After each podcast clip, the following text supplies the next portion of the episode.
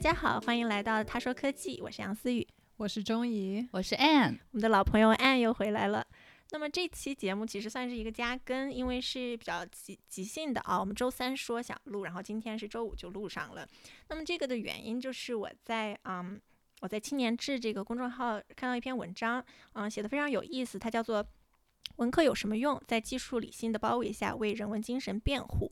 嗯，那么这个当然是回应之前就是四月份的时候就是。有一个很大的风波，就是，嗯，有一篇露出来的工作论文是关于我国人口转型的认识和应对之策，然后里边有一句就是让很多人都觉得，嗯的这个话，他就是说要重视理工科教育，因为啊，东南亚国家掉入了这个中等收入陷阱的原因之一就是文科生太多。那么这个文理之争其实就是就是已经发就是已经有了很很久很久的历史，而且我觉得这个不光是国内有，就是我觉得这个是其实在国外的教育。体系里边是一个大的问题，就是说 STEM 和别的这些啊所谓的 humanities 这些人文类的学科，这个争论是一直都有的。然后，嗯。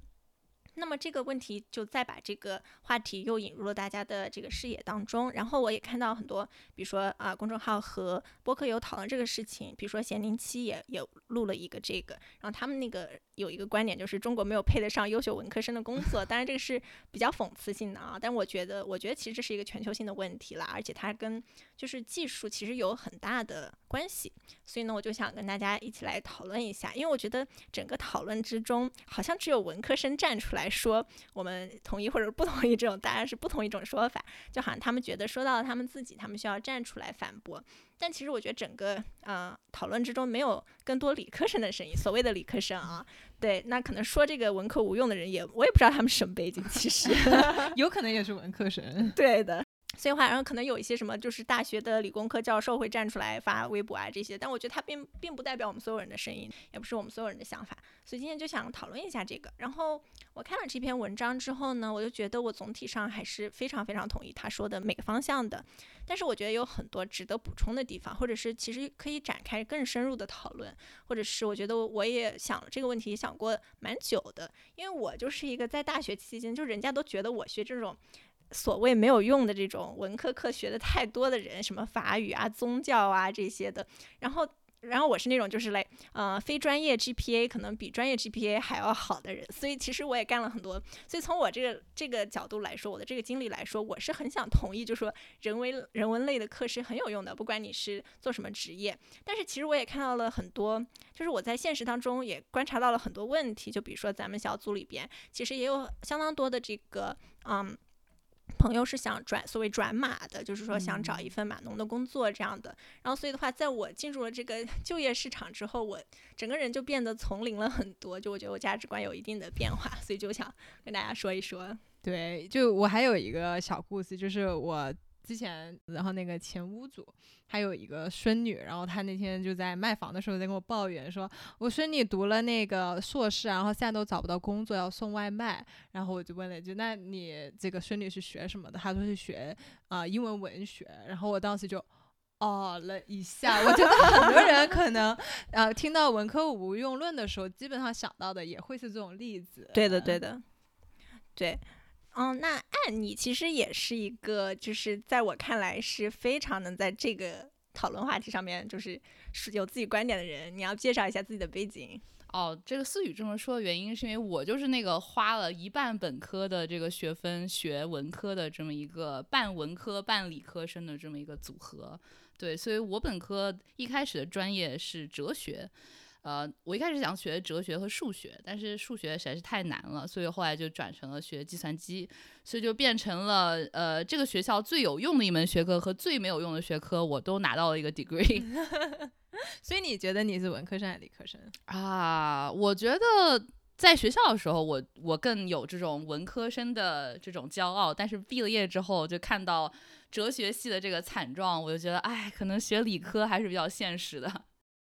嗯，OK，所以的话，第一个话题我想讨论的是，我觉得这篇文章它没有，就是说特别多的定义人文精神，它已经在它里边当然是宣传说我们所有的职业当中，所有的人都需要一定的人文精神，但他好像把这个已经是好像是说所有人都知道人文精神是什么意思，但我觉得我们可以稍微深挖一下，因为我觉得其实有一点就不那么显而易见。嗯嗯，我觉得人文精神，呃，就是从我决定要学哲学的这个出发点来说，我觉得还是那种原始的对思想的感动，就是可能高中的时候非常中二的时期，读了一些哲学家的这个著作，然后就想啊，世界上怎么会有这种这种复杂而深刻的思想？我一定要就是花好好花花很多时间去透彻的了解他们。所以这个大概是我觉得这种呃。有批判性的、有系统性的这么一个思考方式，是人文素养的一个基础。但事实上，等我上了大学之后，然后成为了这么一个半文科半理科的这么一个状态，我就发现，其实我认为的这种批判性的这种素养。并不完全只在文科学科当中出现，嗯，就是我我自己在理科的这个学习过程当中，尤其是在做研究的过程当中，其实我发现对我自己的就是包括呃听说读写表达能力和这种批判的思维能力锻炼的都比我在 哲学课上锻炼的要多很多。哦，那我觉得 Anne 他说的说到了一点，就是首先是要有读写和交流的能力，这是人文精神的一部分，或者是它是一个技能，然后它是通过学习这些比较跟文化类有关的课，也能能够比较，就我们大家都认为是说你要学好语文，你才会。呃，写作很好，才能跟别人交流。那按你刚才说，其实其实不同的学科，它能带来的这种锻炼也是很深的。其实我完全同意，因为我简我完全不认识一个，比如说我在大学的时候，我是学的电气工程，但是我们系的那些教授里边，我就是找不出一个是不是说写作或者是。啊，演讲差的人，因为他就不可能当成教授。就如果你没有办法把你的研究结果都好好的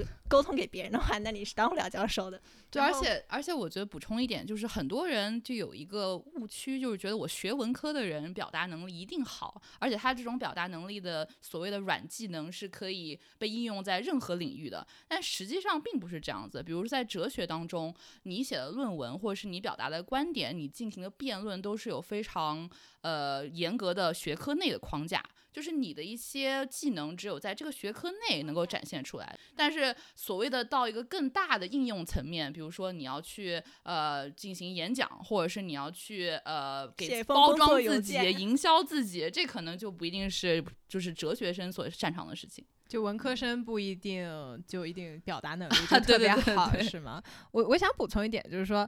我觉得批判性思维可能比较简单来说，就是问为什么的能力，就是说为什么会有这个？这个当然科学家他的批判性思维肯定是非常强的，他必须要经常问为什么才能去有一些科学上的突破，对吧？但我觉得文科它上面的批判性思维可能不太一样，他经常想的并不是说为什么是有这个现象，而说这个现象对人。带来的影响是什么？这种是可能更偏人文关怀一点的，就它不仅仅是问为什么这个东西是这样的，它是怎么样形成的，而是说那它这样子形成了之后，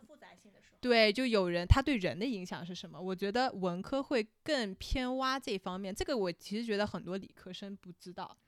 对，这就让我想到了，其实让我觉得受益很深的一个，是我高中的一段时间接触了一个叫做知识论的一个一个学科，然后读了一些它相关的资料。我觉得这个对我启发超级大，因为它就是说，比如说我们在牛顿时期，我们认为牛顿物理就解释了全世界，我们靠着牛顿物理就可以发射火箭。但是你到了一个量子框架下，它很多东西是牛顿物理不能够解释的，它需要一个新的框架。而嗯，就你不能说是哦，那牛顿物理就不对了，对吧？它只是说，就是我们怎么什么是真实的，我们为什么知道这个东西是是正确的，或者是就是我觉得让我开始嗯，在学习这种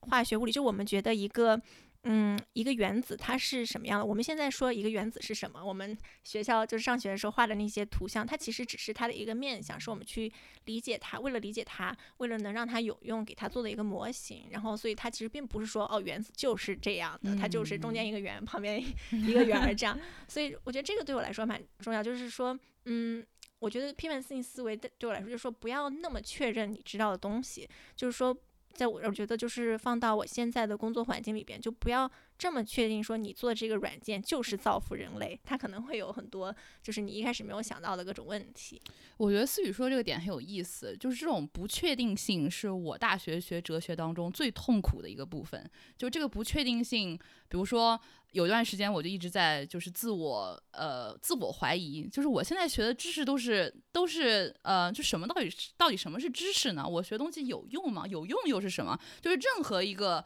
能够立脚的点，在这个思想范围内，我都能把它给质疑一遍。所以我觉得这可能是我大学的这个呃焦虑的最大的来源。但是我我觉得这种不确定性其实就反映出了文科所谓无用的一面。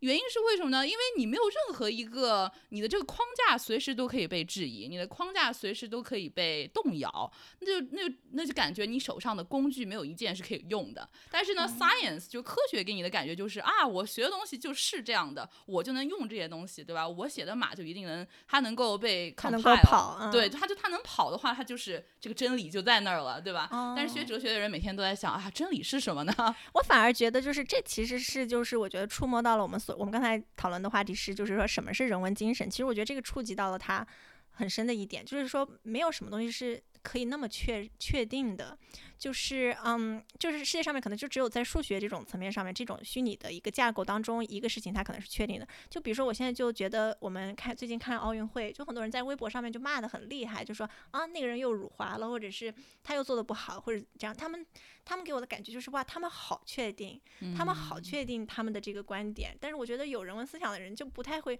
他觉得 OK，我这个看到了他的这个这个照片，我看到这个截图，这个截图它周围它是在什么情况下拍摄的，它有没有有没有就是被人利用的这种，嗯、可能性，或者就是我觉得想到这些不确定性，这个对我来说其实是人文精神很重要的一点。那你觉得在网上当报名的人有多少是文科生？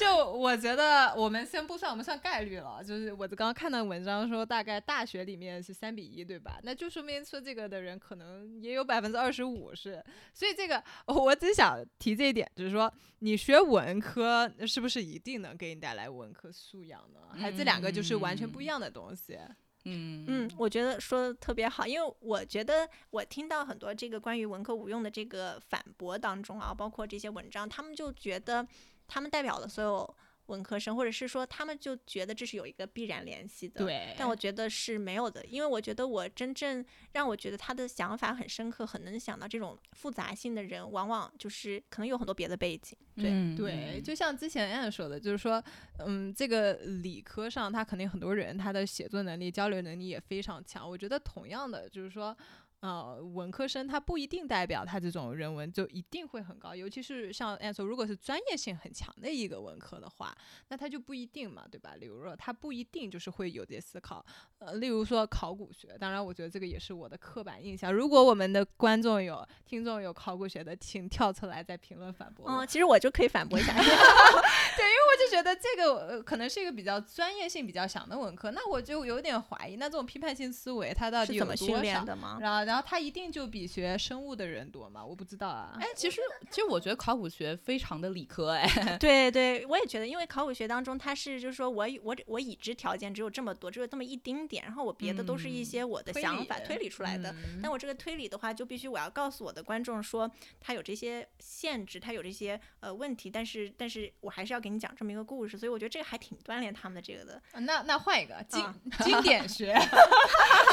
就我我为什么挑经典学来讲？因为我高中的时候学过拉丁文，我可能学了有好几年。那我学拉丁文其实因为我比较蠢，就当时那个我们学校的那个嗯教导主任过来说你要学哪一个外二外，然后我说那你有什么？他说有拉丁文，然后有法文，有啊、呃、西班牙语之类的。然后我说那我学拉丁文吧，因为我感觉那个是阿拉伯人讲的，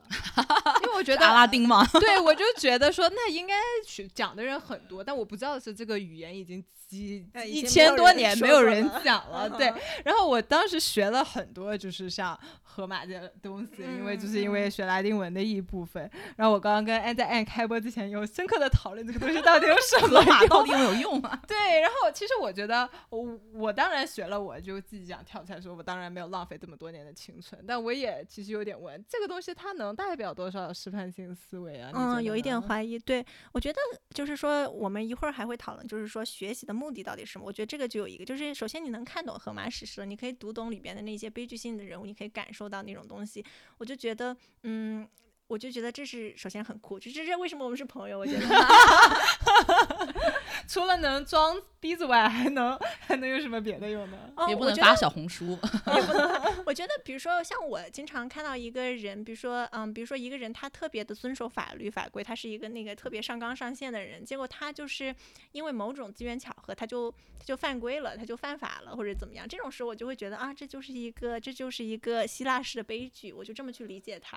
所以我觉得好像是的确能对我理解社会当中这种奇怪现象和这种很悲剧性的现象的时候，让我觉得啊有一些哎有一些其实这是一种联想力，对吧？就是你能把一些不太能够，你种历到生史观活的这个隐喻，对吧？像是你能看到这共情力吧，对因为就是说你作为一个共情，其实我觉得不一定要读荷马史或者怎么样的，不一定要读这些，但不管你怎么样去阅读一些别人的故事，这种很多时候是文科带来的，就是给你一个共对啊情，比如说你想一想，就是比如说我们之前一直以就是我们对阿凯里斯的想法是什么，然后后来有这么多人又重新写了这个这个故事，把他的他们的诠释是完全不一样的，就是把它放在当下的语境当中，比如说二十一世纪我们现在对 LGBT 的这个啊、权益是很关心的，这个时候他用这种呃视角去看那个很远古的故事，我觉得这是非常有利哦的。我觉我觉得这样你又让我确定了学这个是有用的，因为的确我觉得如果你没有后代的人一直去学这个东西，就没有办法有后代的一些解释，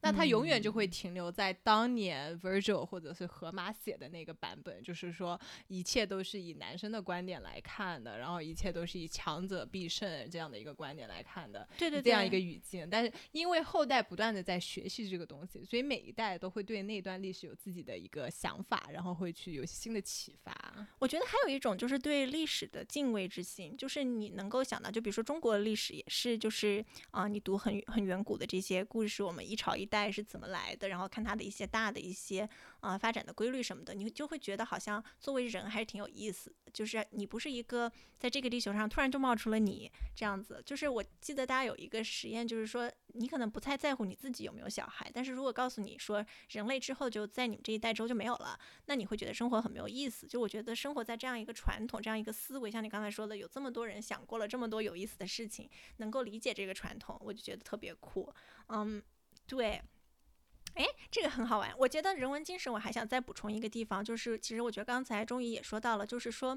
嗯、一个是它是从这个不确定性来的，就是说很多事情，包括在理科，包括物理学，就是它有很多都是不确定的东西。然后更别说我们现在看社会问题了，对吧？就比如说我们看到一个社会报道，他可能说我们一个一下可能觉得啊这个人好可怜，或者是怎么样，或者是我们觉得啊这人好坏。但是，嗯，你有没有能够想到，就是说新闻报道它也是有偏见的？就比如说我们如果读历史的话，你就会知道史料都是有偏见的，然后你要怎么去，呃，怎么去想这个东西。所以的话，我觉得这种不确定性是人文精神的一部分。那么我最后想说的一个东西就是权衡，也是跟不确定它是相关的。权衡的我的意思就是说，比如说咱们都知道那个嗯气候变暖很严重，那我们就应该最环保的方式就是不吃不喝不娱乐，嗯。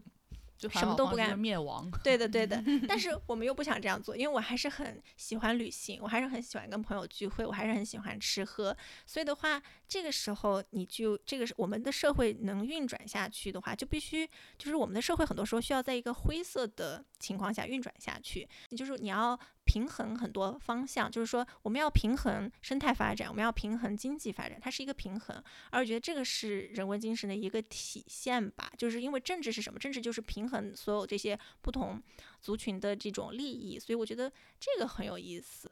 我觉得很多时候理科生，我觉得尤其是工程师吧，我觉得我就理科还是比较广的。就例如说工程，他会有一种想法，就是是有办法解决这个问题的，而且这个是有一个比较优的解决方法。我觉得这个是经常工程会带给你的一个思维。哦，对，我特别想提的这一点，就是其实我学计算机之后，我真正能理解什么是 trade off，就是我说的这个权衡。就因为在编程的过程中，你就知道一个算法它肯定是速度和这个内存需求是有一个非常非常不能够逾越的这么一个限制的，所以你必须要平衡这两个事情。它很少有东西是跑得又快又不用内存的，所以就是我觉得我在工程当中其实其实看到了很多这样的例子，就让我觉得。哇，我觉得其实其实这跟治国是一样的呀，就 是我们不能太污染，就是你不可能说是我们要呃拼命发展 GDP，那发展最快的方式肯定是什么都不管不顾，污染环境啊、呃。但是的话，我们不想这样，所以就跟对跑一个程序差不多。但我觉得其实也是不一样的，因为你跑一个程序，很多东西是可以量化的。所以你在做这个权衡的时候，你知道这个速度是多少，你这个 CPU 用的是多少，然后你这个发展周期是需要多少，你一共有多少个工程师在这上面，然后你需要这个东西最后卖多少钱。很多的这些是一个比较能量化，而且是像我说是有比较优的解的，它是有一个最优解在里面，你可以把你所有的东西算上。但是我觉得很多人文的社科它是没有一个最优解的。对，我觉得就政治政治有政治也好，或者是说就像很多嗯，就是社会学上的东西吧，就例如说。啊，例如说一个社交媒体，它给这个社会带来的好处和坏处，它很难从所有的这些方面都是量化的情况下找出一个最优解。你在什么时候，Facebook 作为一个是不是每天用了十五分钟是最佳？对，就其实很难说。所以我觉得社科的它这个权衡跟理科还是不一样。所以我就很担心，就我之前想讲的一点，就是说理科他总是觉得很多东西有最优解，而且很多事情都很简单，我只要找到那个最优解就好了。对，但是我觉得其实很多。我们社会上的问题是没有最优解的，但我觉得工程师他其实对这种不确定性是没有这么啊舒服的，他不喜欢这种不确定性，他很想能像量化这个速度、量化这个 CPU 一样去量化所有的东西。对，我觉得啊，这其实是我觉得人文精神很内核的一个东西，就是说因为有人参与的。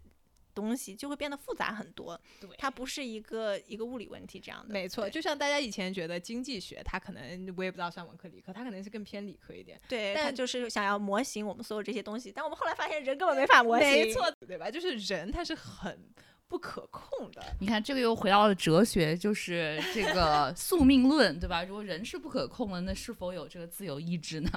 对，自由意志又是一个我最近还很迷恋的话题。我们刚才讨论了很多这个人文精神，那我觉得跟人文精神相反，或者说支持，就是说人文精神很重要啊。跟这个相反就是理科沙文主义。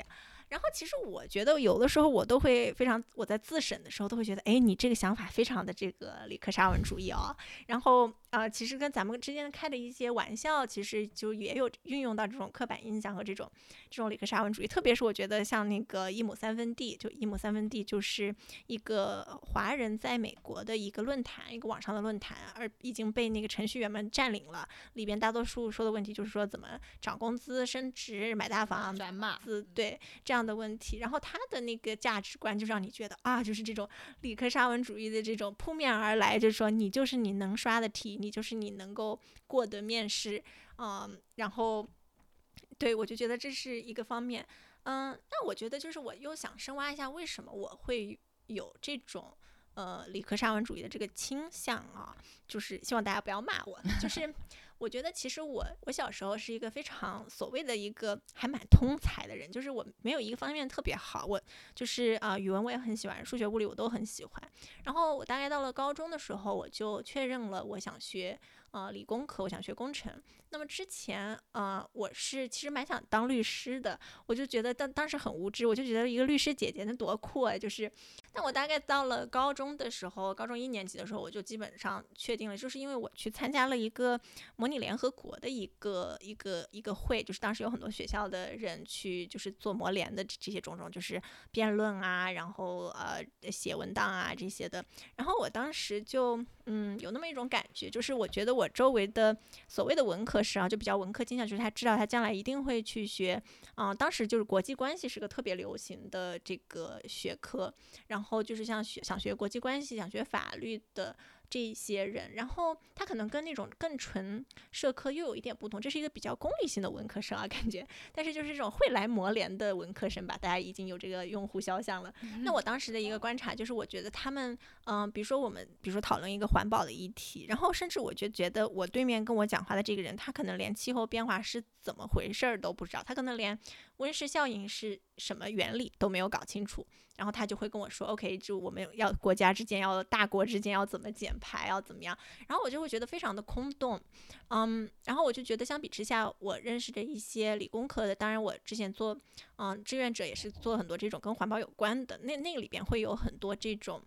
比较偏理工的人吧，我就觉得跟他们有一种更志同道合的感觉。就我觉得，我觉得那些磨联的文科生给我的感觉就是好多 BS。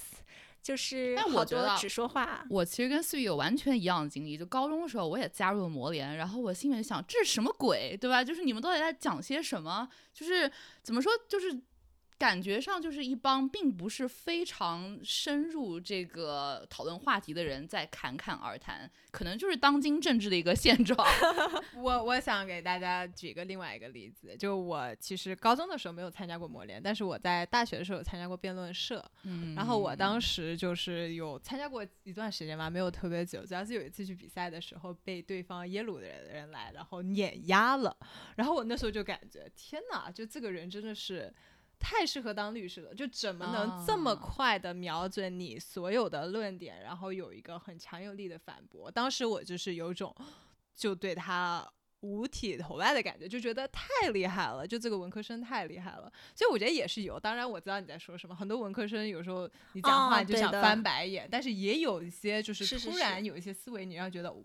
太酷了。所以你应该在高中的时候应该多读书。我就是加入模联之后，我觉得哎呀，这些人讲东西好像都很无聊，然后我就转向了哲学家，然后说哦，这些才是这个文科生的标杆，然后我就去学文科了。所以我我高中的时候是另外一个，就是我当时也是在高中确定要学理科，但其实当时我爸是非常不同意的。哦，我我的妈妈，我妈妈也不是很对同意真的吗？我就你们家长都说不能学理科，对他他也没有这么强硬，他就说，我觉得首先他觉得你更适合学文科，我觉得这其中有一有一定的就性别的那个呃刻板印象。刻板印象在里面，但。不管这个，他就是他其实没有那种感觉，就是只有理科生才能赚钱，哦他反而是那种反理科沙文主义的感觉，他就觉得你学文科生你才能赚大钱，理科生就拿死工资。哎，我觉得你这特别有意思，我觉得是，我觉得是代际差别。嗯因为我妈妈也是这样说，她怎么说？她就是说，你看你姥爷对不对？我姥爷就是一个工程师，他在现在肯定就是那个拿最大包裹去那个大厂的那种程序员，他就是特别能刷题的那种人。但是他在那个年代，就是啊，比如说啊，就是新中国建立以后呃培养起来的那种苏联式的工程师，然后他属于在工厂里面就比较受气，因为他不太会搞政治，而那个时代是说你的技术是要呃是在权力之下的，嗯，而真正掌握权力的人都是在我妈妈看来是一些文科生，所以她就老是这么跟我说的。而且那时候的数理化，就可能工程那方面，可能是真的实体工程，就你要去工厂的那种，去大坝、去水电站。所以当时我爸不是很喜欢我学理科，有一个原因，他就觉得说太辛苦了。但其实他可能不知道，现在我们就是去一个办公室，就是在那儿电脑敲电脑，跟文科生没有特别大的区别。我我就是学土木工程的同学们要哭了。对的，我觉得，嗯，我觉得这里我们讲到文科，其实大概分成这么几类，就是有一类是像经典学、哲学这种专门研究死了的 男学者的一些著作的这还有种白人学者，死了的了白人白人男男学者者的著作，然后还有一些比较中间的，比如说像呃法律啊，或者是呃传媒，对吧？这个东西就是说它的就业的呃道路是存在的，但是只是说因为现在发展的原因，这这个部分变得越来越的不确定，对吧？他的这个人员需求没有那么大，或者是说呃这个部分的自由职业者很多，比如说自媒体什么的，然后最后再到比如最好就业的这一块。呃，比如说呃，计算机，其实，在理科里面也不是所有的行业都很好就业。嗯比如说最近咱们好多人都说说生物是个坑，对吧？你进去就出不来了，所以大家都想往什么呃计算机行业这个地方转。我觉得嗯。就我非常同意，就是你在做一个职业的选择的时候，你确实需要去想，你到底想要一个什么样的结果，你的物质需求在哪一个部分，你想要的比较好的薪资是什么样，呃，所以我觉得可能一个大的方向，未来就是说，我们可以把大学变得更加的职业化，然后再在职业化基础上面进行一个比较。呃博美的这么一个呃学习的教程，对吧？在这个部分，你就可以学到很多跨学科的东西，然后去真正的了解这些呃看起来没有那么好找工作的学科到底在讲些什么。呃，然后这样的话，你毕业了之后，你不仅有一个很好的人文的这么一个基础，然后你也有个很好的就业的工具，对吧？这是最理想的一个结果。对，我觉得我觉得这个就还挺好。我想就是总结一下，就是说，其实教育它是说有三个，我们现在主要谈出了三个不同的作用，一个就是就业，那么第二个的话就是说做一个培养一个好公民，就是说我们公立学校为什么为什么要为什么要教育我们的小孩，就是说让他之后在这个社会当中会让这个社会就很好的发展。就是说，这个时候你可能就是说，比如说你不要在微博上面看到一个什么就特别激动，你要用批判性思维去考虑这个事情。然后比如说有有有有政策是你不同意的时候，你要有很能有根有据的去啊、为你争取利益等等这些事情。然后第三个的话，我觉得就是就是让你的生活很有意思，就是你是一个。你可以从，比如说你刚才说，就是希腊悲剧当中，能够能够享受它，能够就是说，在这个经济体制外有有一个丰富的精神生活，就这这是可能是教育的三个不同的呃作用。然后我觉得其实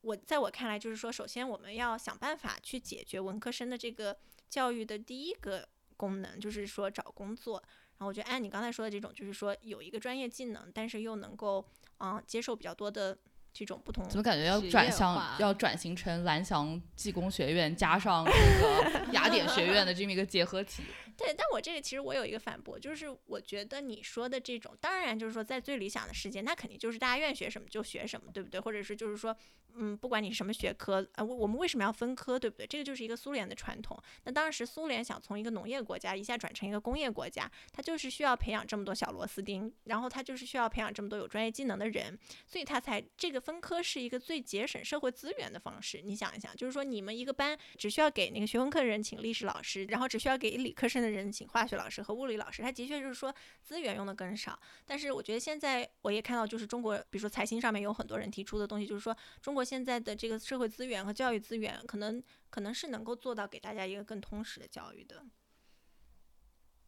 嗯，那我就还是想，因为我还是有一点，可能又是我的这个理科沙文主义又冒头了，就因为我觉得这个专业化，就所谓的那个 specialization，它是有实际意义，它是有实际需求的。就我不觉得二十一世纪会有达芬奇了，就是说这种就是就是你说有一个就是就是跨学科的一个天才吗？对，就因为我觉得，比如说我们现在需要去研究火箭，或者说我们现在研究的东西，就是人类的这个知识已经发展到一个什么程度，已经是说，如果你读完博士，你只能把人类这个知识的这个圆圈再往外突出一丁点，在这个时候，我就觉得，就是说，或者是比如说一个医生，对不对？你就是需要去研究，就是我们可能是一个非常非常少的疾病，但是这种也是有人会生这个病，你需要去研究它，那么它当然是非常非常专业的，就。我不觉，就是我不知道这个跟人文精神的这个，或者是跟这种更通识教育的这个张力，我不知道怎么去想这个事情。我觉得通识教育跟文科是不一样的。就我觉得美国的这种通识教育是说，你进入一个文理学院，然后可能整个学校就一千人，然后你要去学十种不同的学科的各种入门课，然后你在最后选一个专业，然后你选专业的时候可能已经大三了，所以你最后深入进去的那个其实很小。所以我其实我自己一直对文理学院这种，这个设置不太不太理解，我觉得太精英美国的这个哦，对对对，太精英教育，就是你真正从文理学院，可能你是在前两个文理学院出来的人的最好的毕业生，你最后是去了啊、要不是去那种咨询公司，要不是去啊、法学院，对吧？我觉得这个，那他其他的人怎么办？我其实 就不是很确定。哎，我认识我有个朋友，她的男朋友就是这种。就是前三名的文理学院毕业的，他现在是纽约的一个街头摄影家。呃，虽然这个名声听起来很酷啊，但是他就是经济方面还是需要一些援助。就就侧面印证我说的嘛，我就我就不知道这不是文科无用论，我就觉得这是纯通识教育无用论，因为的确你哦在职业上没有很好的帮助这些学生。但是我觉得啊，就是我站在这个反面我来说，就是说，我觉得不是所有这个地球上的人，他存在的意义就是为了我们这个经济体变得更高、更快、更好。然后也不是所有人都能通过职业发展这件事情让他们得到一定的自由，或者是说甚至经济独立，或者是有一定好的这个好像说的也不对，大家都喜大家都喜欢钱，但是就是每个人的这个物质需求其实是不太一样的。就像比如我刚才说的那位朋友，他是做一个街头摄影家，然后我也知道他其实并没有像我们这种大厂工作的人那么有钱，但他也有自己的规划。他最近就在存存钱，他想再去读一个呃，就是 MFA，就是 Master of Fine Arts，然后专门学摄影。所以他就跟我说，他最近决定要去北欧了，因为那个地方的这个呃呃这个生活的这个花费不用特别多，他用五百块钱就能租一个很大的这么一个摄影的呃工作室，对吧？所以我觉得对他来说，可能这一辈子，嗯，他其实也是有规划的，只是说他的那个呃他的这个经济的这么一个稳定性不够高，这个部分其实是社会可以来帮助他的，对吧？就其实他也不是需要变成百万富翁，他只是希望我有自己一方天地，我在死之前能够提高自己的生活质量，然后我觉得学这个学科，扎根在这个摄影或者扎根在这个艺术，能让我的这辈子都活得非常的有意义，对吧？那其他的东西就是交给工程师来推进社会吧。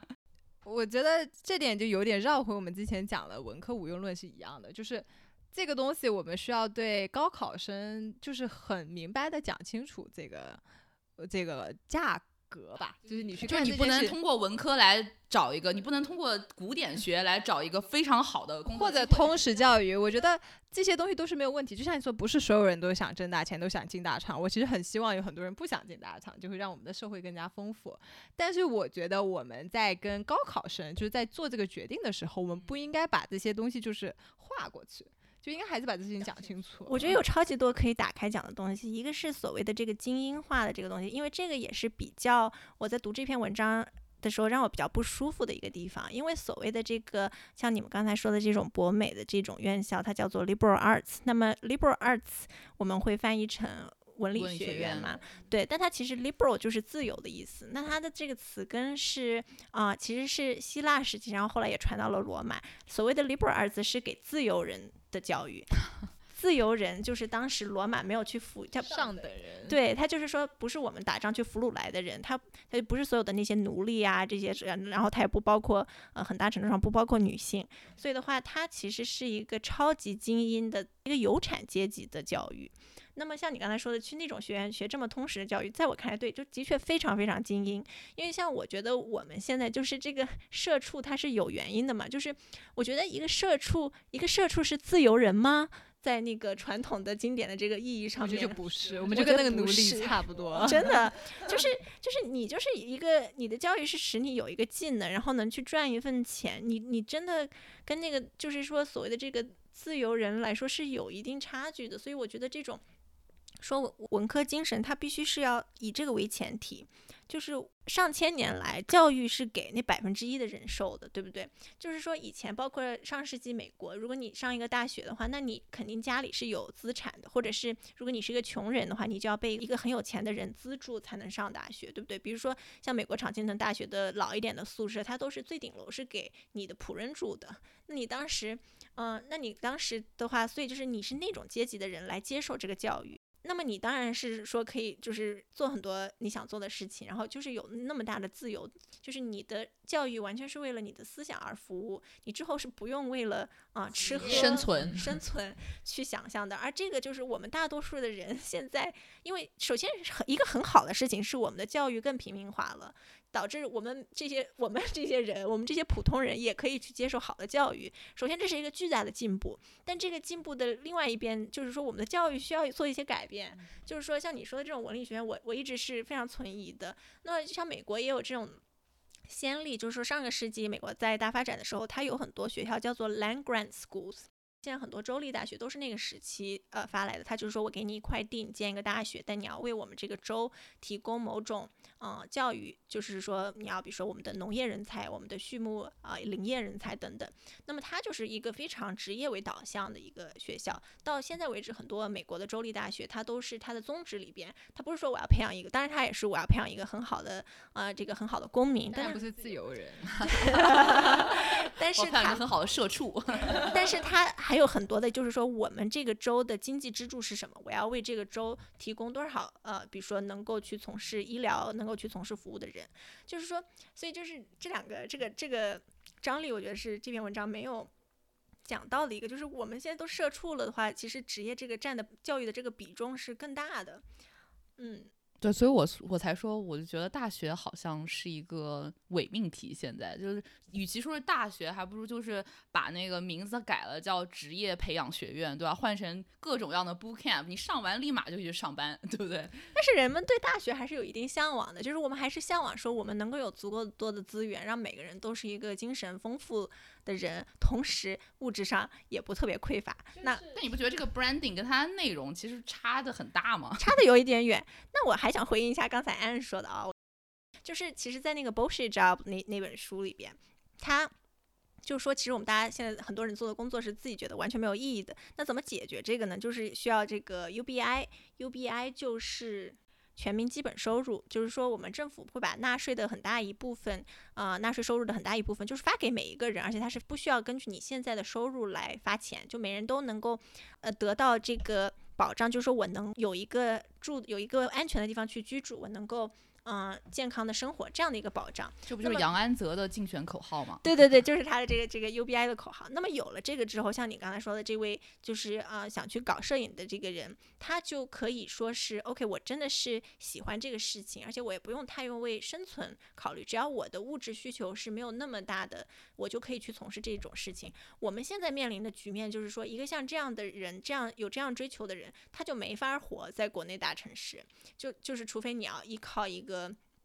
家里家里，或者是或者是就是会，你会经历，你可能都不用，你就是有很多很有勇气的人，他们就是说生生活真的会给他们带来很多困难，而我不希望看到这样的人是需要受到生命的这一番毒打，只是因为他们啊有这样的愿景，而而他们给我们带来给我们社会带来的是很很丰富的东西。我觉得有很大一部分还是这个行业之间不同收入太差别太大，尤其是。科技发展之后，所有的那种软件的行业，它比其他所有的工程都要高出太多了。我觉得这就造成一种，就像这种理科沙文主义，它就会变渐渐其实都不是理科了。理科算什么呀？它就是 只有码沙文主义。对，CS 沙文主义，只有学马的人才能当人上人，其他人根本连在这附近买房都买不到。就是就是一亩三分地每天的这个讨论的 话题，我就基本上就像思雨所说的，就是。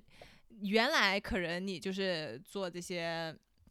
文科的职业，你可以在这附近买房，然后你可以活得很好，对吧？但是现在因为这个，嗯，收入之间的差异吧。导致有些地方的房，就是你不干那个职业，你根本就没有办法去生活住，对对，然后你就被迫要去搬到别的地方，怎么样的？然后我觉得这些都是选这个职业的一些不好的方面。然后文科有没有用？当然有用，但是我觉得就像我之前说的，必须要跟在选择职业的人讲清楚这些不好的。当然，我们作为一个社会应该去反思。对，我们应该去反思，就是说怎么把这些文科、这些真正对文科有热爱的啊这些人和这个经济体更好的结合起来。哎，我觉得就是其其实文科的这个职业，它的轨迹跟理科比起来，它是求质，它是求精，它不是求量。在文科，比如说你在艺术这个行业，能赚很多钱的人赚很多，但是这个但是这个尾部它是非常大的，就很多人可能一分一辈子一分钱都赚不了，对吧？所以这个我觉得它这个自然上就这个这个就是我的问题，就是我们需要。那么多的文科，可能就是就是文科的这个呃性质决定了这个行业可能不需要那么多人，它需要的是更好的，比如说艺术家，而不是更多的艺术家。我觉得不一定，可能是更多种类的艺术家或者更多层面的艺术家。然后因为现在这个。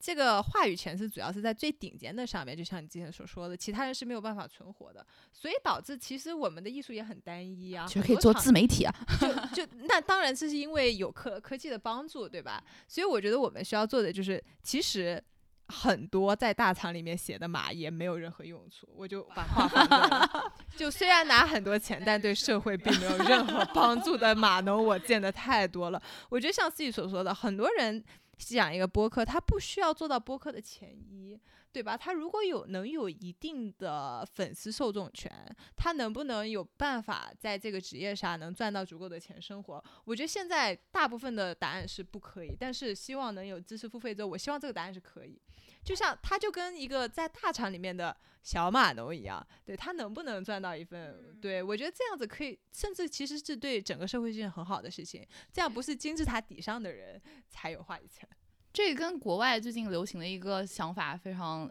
相近，就是 passion income，就是根据你的兴趣得到的这个钱。这个这个词主要是从整个 YouTube 体系，就是视频自媒体的这么一个行业兴起，让大家觉得哦，原来我每天做自己喜欢做的事情，比如我喜欢吃饭，我每天做吃播，我就能赚钱。所以我觉得这个也是挺有意思的转变。哦，那我觉得我们就非常自然的进入了今天最后一个话题，是我想，就是我想讨论一下，就是我们对文科科生和理科生，他其实像我们刚才说的，我们都希望我们能够有更多的这个文学这种这种文科的精神，嗯，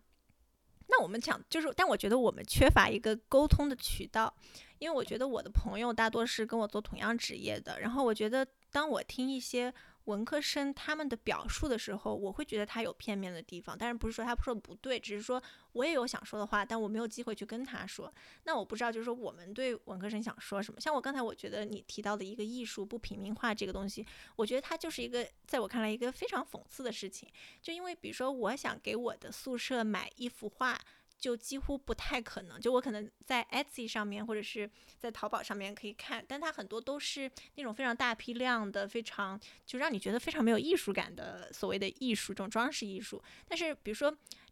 能在家里边放一一幅嗯一个艺术家画的画的人，在这个世界上，你的收入可能要到前百分之一。就是你去看这些画展之，你要是买任何一幅作品都很贵很贵。但是就是我就觉得这个就是有一点。嗯，我不知道我们的经济能不能让，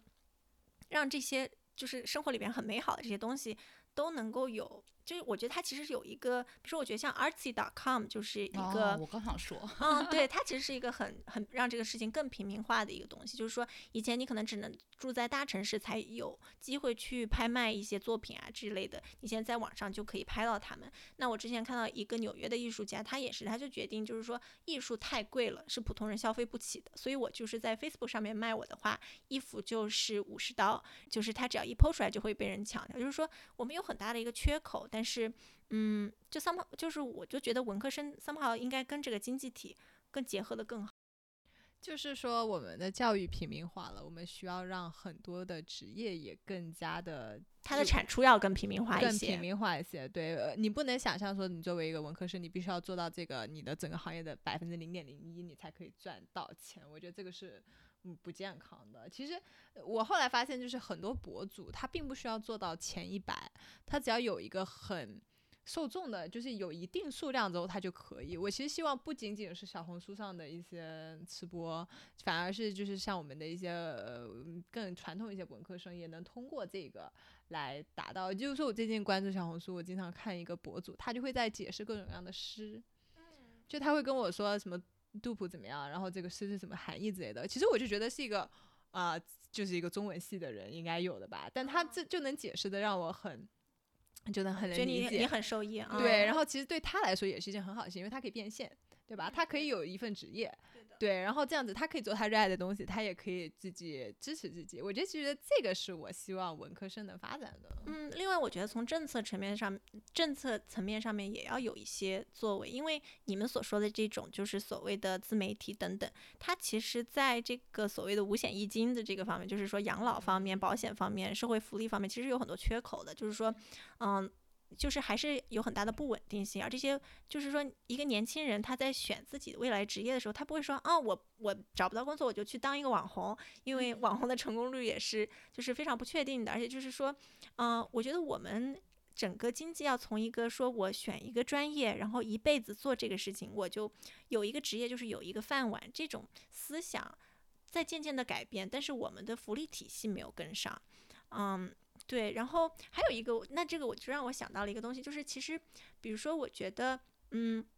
在再教育这个问题上面，就是我觉得其实是理工科做的比文科更好，因为比如说像啊这种大型网络课程，像 MOOC 就是 c o r s e r a 这样的东西，如果你是一个有一定数学基础的人，然后有有一天你就说 OK，我很感兴趣机器学习，我想知道它怎么回事，然后我想可能某一天把这个发展成我的职业，你是可以去做这件事情的。就是我们现在有很多网课不同的机构可以有这种嗯。再教育你的方式，但是我觉得很难让我想象，我怎么作为一个，比如说我如果是我四十五岁的时候，突然有一天觉得我想当一个记者，但是我不知道有哪种途径可以去做这个事情。我觉得网上也有很多什么讲《红楼梦》啊等等的这种课，然后他们也很棒，但是我觉得 somehow 它没有那么系统性。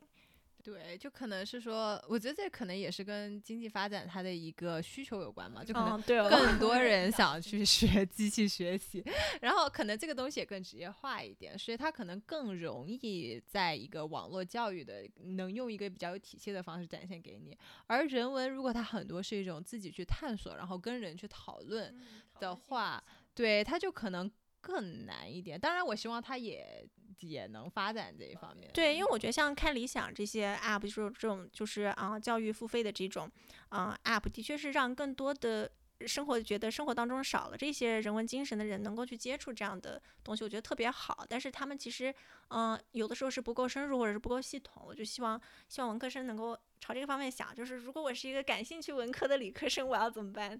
嗯，然后最后一点是，其实是一个比较具体的啊，就是这篇文章他说，嗯，他说算法带来的种种问题看起来都是技术的，但其背后却是人文素养的缺失。那么他是想呃，就是说为他的这个人文精神做一定的辩驳。那其实我是完全不同意的，我也不同 意。对的，因为他是说，嗯，就等于是说，我不同意的原因是因为我觉得这是我们社会经济框架的一个必然的产物。就你觉得一个工程师他难道不知道鼓励信息茧房，让外卖小哥闯红灯，或者是推荐假广告这些是不好的吗？就是虽然都说就是工程师的情商低，但真的没有那么低啊！我可以就是很负责任的告诉你，就说这些事情我们不是说我们没有共共情能力，是想不到这种就是说啊、这个技术可能。带来的社会上面的呃一些更深层次的问题，而是说我们只是为了股东的利益在赚钱，我们必须要牺牲别人的利益，就是这不是我，而是这个公司，就是你在这个经济体当中，你们就是这么运行的，所以我就觉得。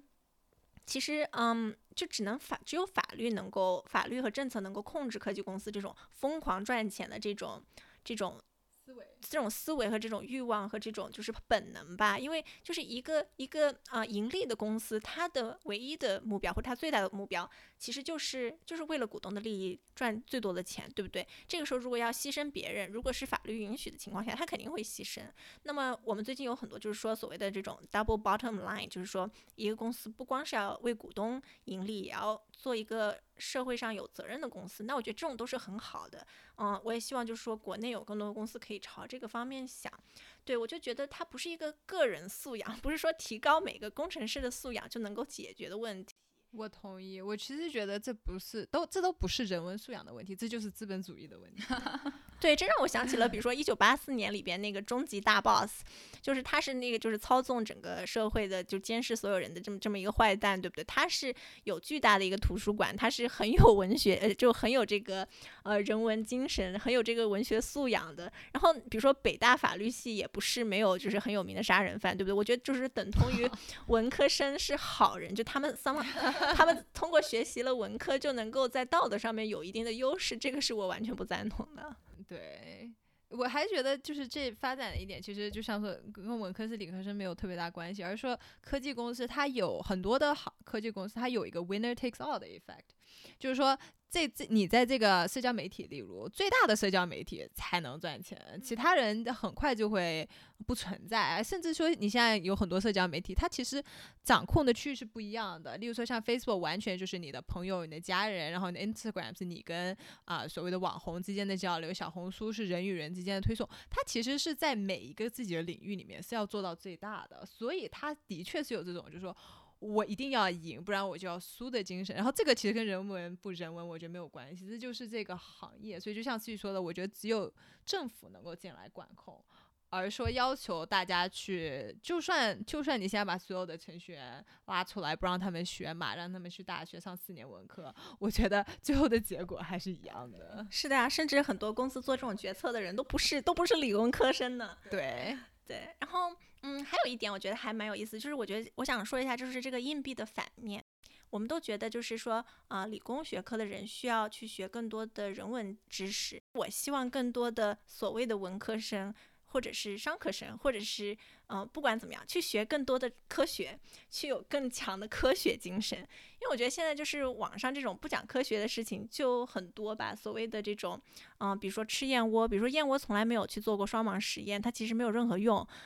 或者是就是说这种，如果是这个假设，如果你觉得燕窝有用的话，你需要看到它是它是要有数据来说明它有用的，它是要从统计上要有显著性的，甚至是在统计上有显著性，也并不能说明一个事情是真的。就我觉得这种科学思维、统计思维，对我觉得很多文科生会有一个就是。陷阱吧，就因为其实很多文科生的确是可以靠辩论辩出来，就不知道哲学啊，就我觉得你可是可以变出来的，但是很多科学是变不出来的。对我很同意，因为就是说那个七个呃所谓经典的这个呃文科教育里边，就包括一个叫做 rhetorics，就是修辞。对，那个时候就是罗马人就是诡辩，他其实说的难听一点，对，没错。其实我觉得大家学多学这个，对你自己日常生活中工作很有用。但是很多科学的知识是没有办法变出来的。我觉得甚至很多我们现在社会中的东西也是辩不出来的。所以为什么你有时候看书会觉得哇这个观点很有用，但你就你就不知道它是不是真的，因为它其实没有办法去证明自己。对对，其实很多时候你可以丢出一个观点说，我觉得人就是怎么怎么样。啊，我或者你就可以丢出一个这种很社科的观点，但如果你没有办法去证明的话，嗯，公说公有理，婆说婆有理，世界上这么多人，那你总有一些人是能印证你的想法的。对，当然我觉得这个也有另外一个陷阱，就是说，嗯，我知道，就是嗯，这篇文章引用的另外一篇文章也有说到，就是说人文学科它以前是通过阐释，通过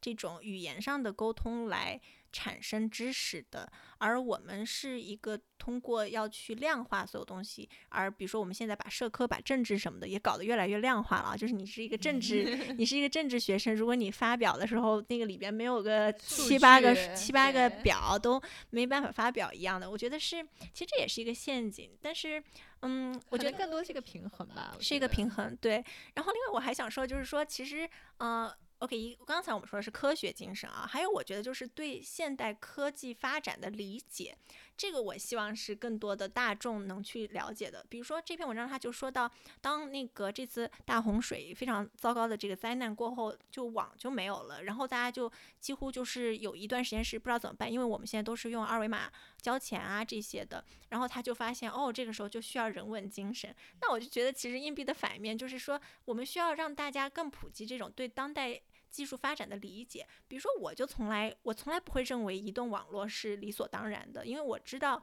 通讯塔的脆弱，我或者服务器的脆弱。对对，然后我知道鲨鱼都可以把光缆咬断，然后中国可以随时跟外界断网，然后就是说，比如说 GPS 在很多情况下它都没有办法精确的计算你的位置等等，反而是很多就是对技术完全陌生的人，他会认为一切都很理所应当。为什么我的手机这时候不能上网？啊，为什么我的 WiFi 会？很多人用的时候会会会会造成就是会信号不好，还有一点就是，例如说像美国现在科技巨头发展的非常快，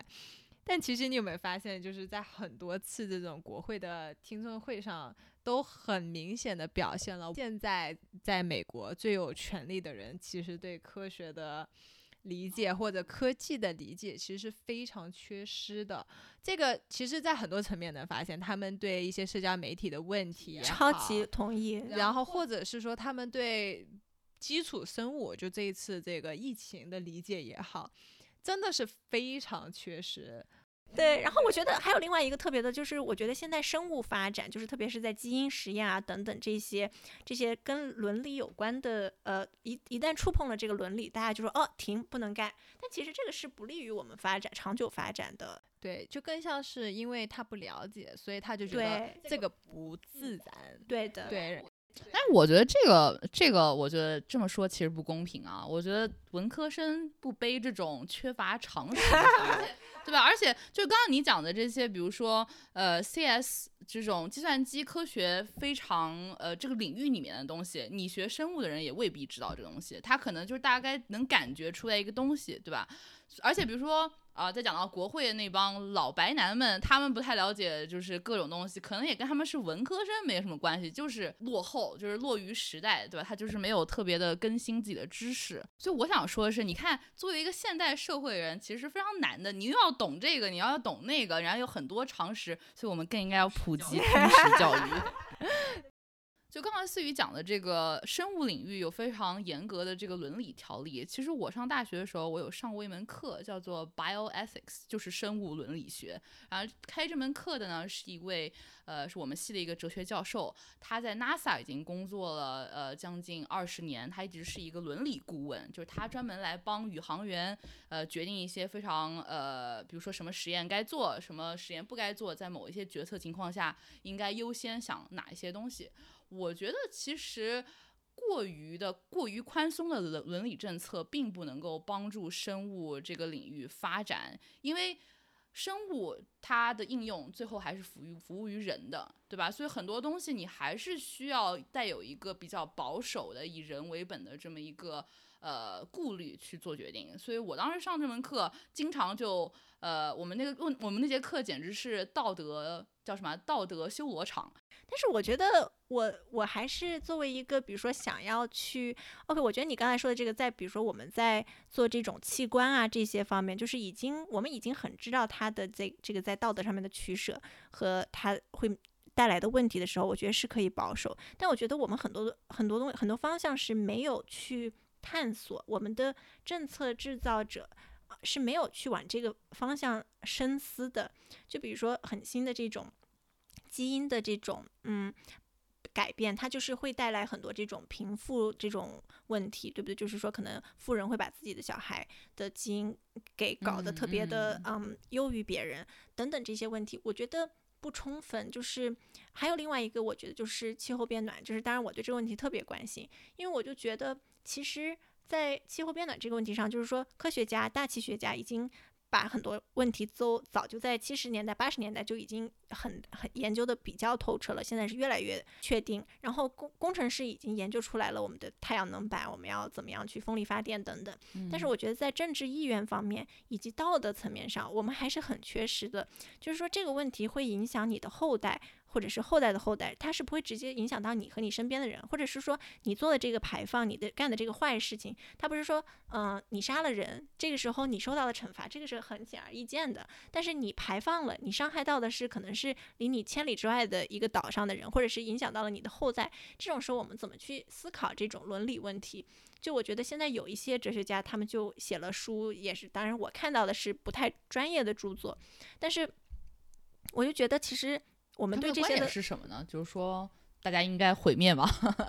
哦，就是我，我当然只看过一一本这样哲哲学家讨论气候变化的书啊，但他就是他其实就是我，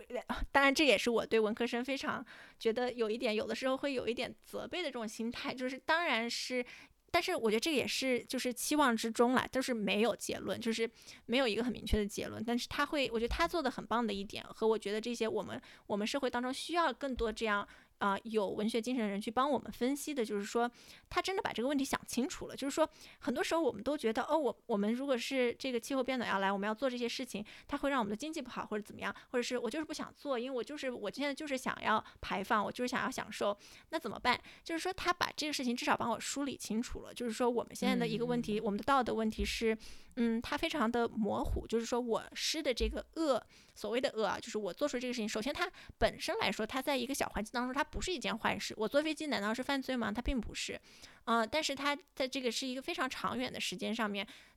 达到的，就是做造成的这些影响，这些不良的影响，怎么样能够嗯分回到我个人的行为当中？就是我觉得有很多这种嗯政治意愿方面的，还有就是政治意愿怎么样？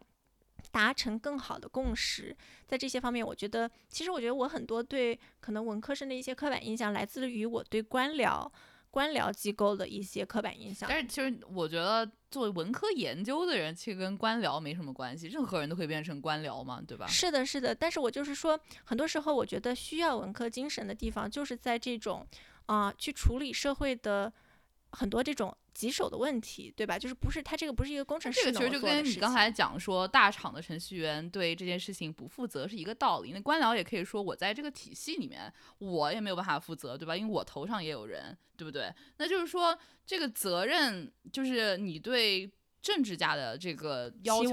还是挺高的，但是你对普通社畜的这个，比如你如果只是大厂打工人，可能就是要求也就一样。我觉得我还是很能为自己找到理由的。就比如说，如果我的这个软件它有一个，比如说我是一个呃一个汽车的软件，如果它里边有一个 bug，然后造成这个车的这个刹车不灵，那这个锅肯定我要背，对不对？那政府的作用是什么？政府的作用就是让我们的社会更好的运行下去。如果这个当中出了 bug，那是不是应该就是说从政的人去背？我的想法是这样的。但至少在就是全球变暖这件事情，他们也背不了，因为这个事儿可能这个呃报应来的时候，他们已经全部死了，对吧？就当年做出决定这，就是那个道德上面很，就是说很难的问题，这就是问题，这就是我们需要更多哲学家帮我想清楚的问题。我觉得思雨的意思应该是哦说，这个问题是需要哲学家去想的，但是可能没有